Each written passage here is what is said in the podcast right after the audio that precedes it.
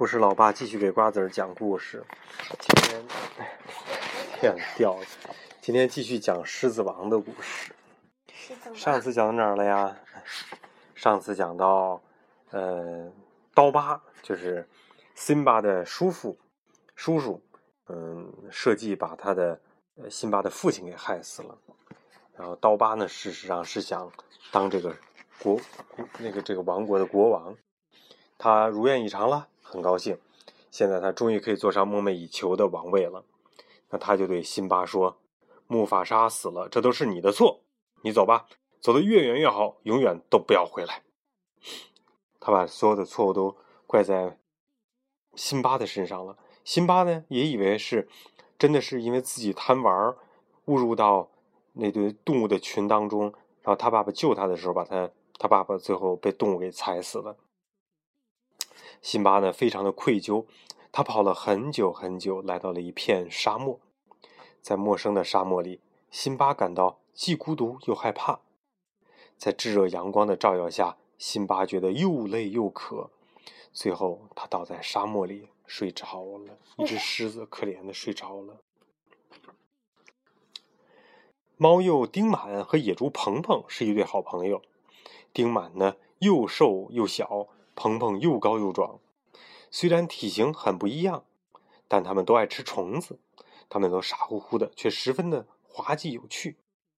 这天，他们看到辛巴倒在沙漠里，吓了一跳。不过，他们还是把辛巴带回了家。他们告诉辛巴，要把烦恼都抛在脑后，要享受现在。听了丁满和鹏鹏的话，辛巴的心情好多了。他决心过一种全新的生活。在丁满和鹏鹏的陪伴下，辛巴无忧无虑的度过了一个又一个春夏秋冬。他已经长大了，变成了一头威武的狮子。他每天都和两个好朋友一起游泳，一起玩耍，过得开心极了。他呀，甚至学会了吃虫子。可是，每当夜幕降临的时候，辛巴总会想起父亲，想起娜娜，想起自己在荣耀国的日子。一天，鹏鹏正在森林里悠闲的散步，突然，一只母狮子出现了，想要捉住鹏鹏。可怜的鹏鹏吓坏了，拔腿就跑。可他一不小心被地上的树根给卡住了。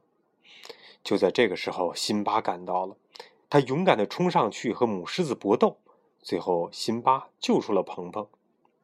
辛巴认出眼前的母狮子正是自己儿时的好朋友娜娜。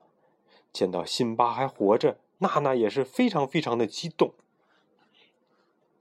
娜娜向辛巴讲述了很多有关荣耀国的事情。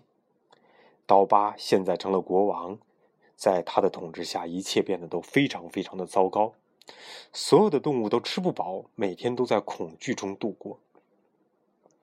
大家需要你，娜娜诚恳的对辛巴说：“只有你夺回王位，荣耀国的动物们。”才能得救。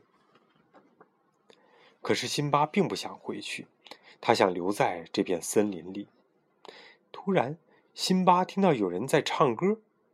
原来，木法沙的老朋友拉菲奇，就是那只狒狒，是吧？来了。他把辛巴带到了一片草地上。